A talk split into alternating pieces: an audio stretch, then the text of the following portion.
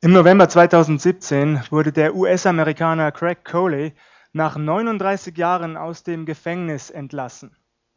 1980 war er wegen Mordes an seiner Ex-Freundin und deren Sohn zu einer lebenslangen Haftstrafe verurteilt worden. Die Gerechtigkeit hatte wieder einmal gesiegt. Zwar hatte Coley stets seine Unschuld beteuert, aber mal ehrlich, würde das nicht jeder tun? In Coleys Fall entsprach es allerdings tatsächlich der Wahrheit. Eine DNA-Untersuchung ergab, dass Coley unmöglich der Täter gewesen sein konnte. 39 Jahre seines Lebens verbrachte er unschuldig im Gefängnis. 39 Jahre seines Lebens, die er nie wieder zurückbekommt. Selbst die Millionenabfindung, die ihm Anfang dieses Jahres zugesprochen wurde, ist höchstens ein schwacher Trost und kann die Lebensträume und Hoffnungen eines Mannes, die 1980 zerstört wurden, kaum aufwiegen. Nun ist bekannt, dass Coley bei weitem kein Einzelfall ist, bedauerlicherweise. Wir wünschen uns zwar und streben nach Gerechtigkeit, erreichen werden wir diese hier auf dieser Erde jedoch niemals vollständig. Bereits die Bibel berichtet uns von einem fehlerhaften Prozess. Ich lese uns den Abschnitt aus dem Lukas-Evangelium einmal vor. Lukas 23, die Verse 13 bis 25. Pilatus aber rief die hohen Priester und die Oberen und das Volk zusammen und sprach zu ihnen, Ihr habt diesen Menschen zu mir gebracht als einen, der das Volk aufwiegelt. Und siehe, ich habe ihn vor euch verhört und habe an diesem Menschen keine Schuld gefunden, deretwegen ihr ihn anklagt. Herodes auch nicht, denn er hat ihn uns zurückgesandt. Und siehe, er hat nichts getan, was den Tod verdient. Darum will ich ihn züchtigen lassen und losgeben. Da schrien sie alle miteinander, hinweg mit diesem, gib uns Barabbas los.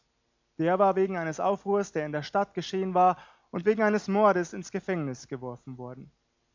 Da redete Pilatus abermals auf sie ein, weil er Jesus losgeben wollte.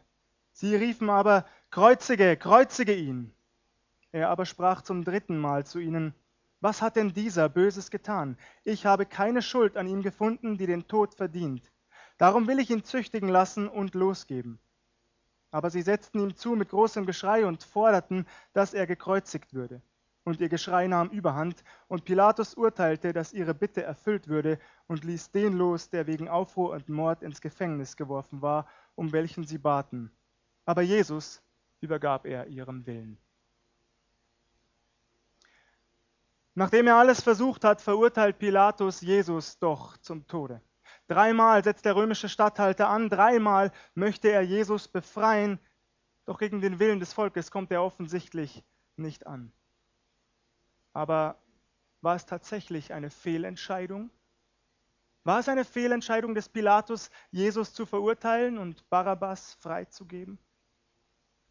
Was für eine Frage! Natürlich war es das. Menschlich gesehen mit Sicherheit. Daran ändert auch der Brauch nichts, dass Pilatus dem Volk jedes Jahr einen Gefangenen freigeben sollte, den sie wünschten einen Unschuldigen zu verurteilen und stattdessen einen Schuldigen auf freien Fuß zu setzen, das ist eine Fehlentscheidung.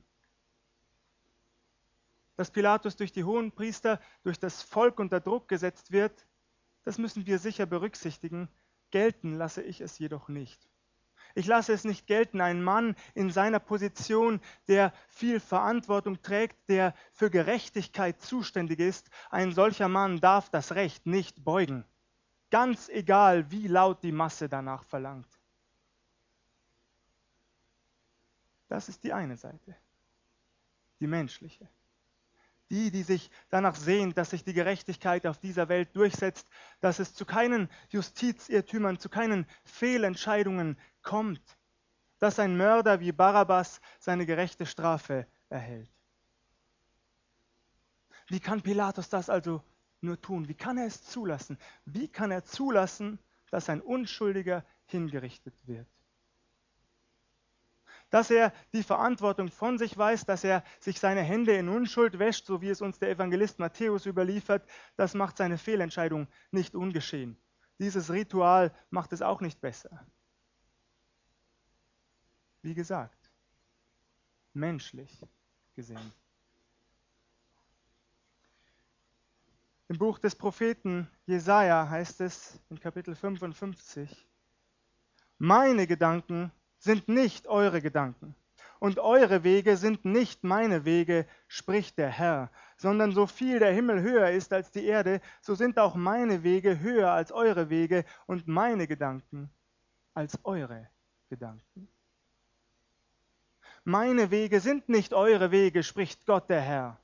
Das, was er tut, was unser Herr tut, das können wir verstandesgemäß nicht immer begreifen, nicht immer einordnen, aber wir sind eingeladen, gerade auch heute an Karfreitag, es mit dem Herzen zu glauben. Das ist die Einladung unseres Gottes. Denn so paradox das vielleicht klingt, aus göttlicher Perspektive ist dieses Urteil, das hier fällt, der einzige Weg der Erlösung. Dass Jesus ans Kreuz geschlagen wird, dass in Jesus unser Gott selbst diese, dieses Urteil trägt, es erträgt, dass dadurch die Schuld, die uns von ihm trennt, hinweggenommen, aufgehoben wird, das ist der einzige Weg unserer Erlösung, deiner und meiner. Die Fehlentscheidung aus menschlicher Sicht ist das einzig richtige Urteil aus Gottes Sicht. Denn irgendeiner muss die Schuld bezahlen. Irgendjemand muss die Schuld bezahlen. Entweder wir tun es selbst, du und ich, so wie wir hier sind, oder wir nehmen dieses göttliche Geschenk an. Gott selbst geht den ersten Schritt der Versöhnung. Die Bibel sagt im Römerbrief, Römer 5, Vers 8, Gott aber erweist seine Liebe zu uns darin, dass Christus für uns gestorben ist, als wir noch Sünder waren. Gott aber erweist seine Liebe zu uns darin, dass Christus für uns gestorben ist, als wir noch Sünder waren. Gott tut in Jesus Christus den entscheidenden Schritt.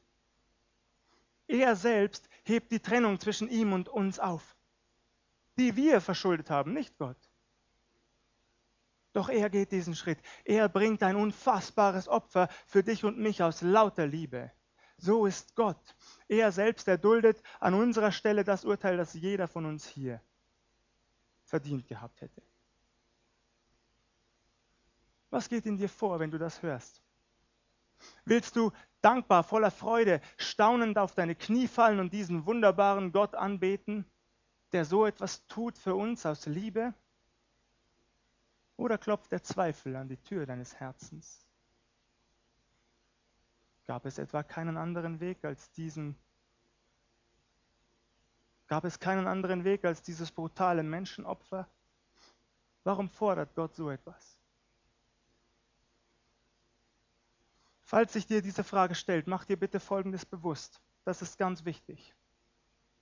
Als Jesus Christus am Kreuz starb, saß Gott der Vater nicht im Himmel auf seinem Thron und rieb sich zufrieden die Hände voller Freude darüber, dass endlich ein Mensch den schrecklichen Preis bezahlt hat, der gefordert war. Ganz im Gegenteil, nicht irgendein Mensch bezahlt diesen Preis, um Gott zufriedenzustellen. Gott selbst bezahlt den Preis. Der lebendige Gott selbst bezahlt den Preis für dich und mich. Er selbst hängt in Jesus Christus an diesem Kreuz auf Golgatha. Damit zerreißt er den Schuldschein. Wir dürfen unsere Schuld vor Jesus bringen. Er streckt uns in Jesus seine Hand entgegen und er bittet dich und mich, nimm das an. Nimm es an. Du darfst es tun. Du musst dich nicht länger mit deiner Schuld quälen, mit deinen Fehlern aus der Vergangenheit, die dich nachts nicht schlafen lassen. Gib sie mir, gib sie ab, das darfst du. Gib es mir, bring es unter mein Kreuz, ich trage es für dich aus Liebe. Heute erinnern wir uns voller Dankbarkeit an das, was Jesus getan hat. Und mit uns tun das oder haben es schon getan viele unserer Geschwister auf der ganzen Welt, die Jesus bereits als Herrn und Erlöser in ihr Leben eingeladen haben, die dieses Geschenk schon angenommen und für sich in Anspruch genommen haben. Doch das Schöne ist, du und ich, wir dürfen jeden, der Jesus noch nicht angenommen hat, ebenfalls dazu einladen, seine Schuld zu dem zu bringen, der sie tragen kann, der als einziger dazu in der Lage ist. Ich tue das heute Abend, ich tue es an Christi Stadt. Vielleicht ist jemand da, der es noch nicht ergriffen hat, dieses Geschenk Jesu. Dann bitte ich dich, lass dich versöhnen mit Gott. Wir sind Botschafter an Christi Stadt und ich tue es stellvertretend. Lass dich versöhnen mit dem lebendigen Gott. Das ist sein Angebot für dich.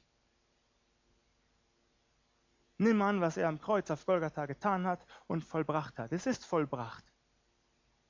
Am Kreuz zeigt Gott uns in Jesus seine unermessliche Liebe. Er zeigt sie dir ganz persönlich. Er öffnet seine Arme weit. Er sagt, geliebtes Kind, du darfst kommen. Lauf in meine Arme und werde frei. Das ist Gottes Botschaft an Karfreitag. Und ich bitte dich, mach ernst mit ihm. Werde sein Kind, lauf in seine Arme, folge ihm nach und dann diene ihm hingebungsvoll dass noch viele, viele andere Menschen das hören und ergreifen, dass es ihnen durchs Herz geht, dass sie umkehren und das Leben wählen, so wie Gott es sich für jeden wünscht.